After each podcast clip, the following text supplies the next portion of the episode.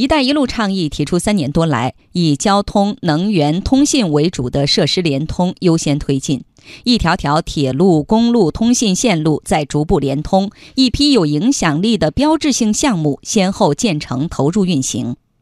仅仅在2016年，中欧班列往返开行1700多列，满载货物的列车从中国进入欧盟市场，也从欧洲驶入中国大地。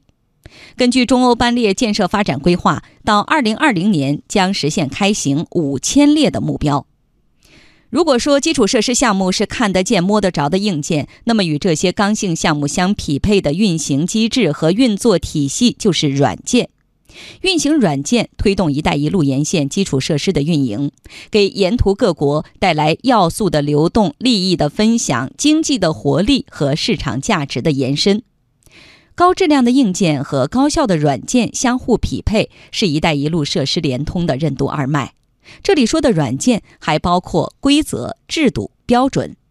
以中欧货运班列为例，它在运行中需要通过六个以上国家的海关，曾经存在各国不同的运输价格、不同的运输时刻时刻表和不同的列车时速，以及沿途上百个站点。这些都是在平等、耐心、有效的谈判中实现了统筹联动，实现了沿线各国共同受益。当前，随着“一带一路”基础设施的建成使用，越来越多的硬件项目进入实质运营阶段，“一带一路”开始由搭建框架为主的一点零时代，跨入优化升级、拓展内涵的二点零时代。内涵升级不光需要修路、修桥、修水电站的硬本领，还必须有创新管理、创新服务的软实力。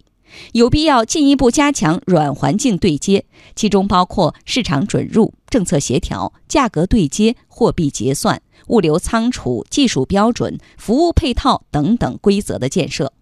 只有软硬并举，打通设施联通的任督二脉，“一带一路”的行动才能更多、更好地造福于沿线各国人民。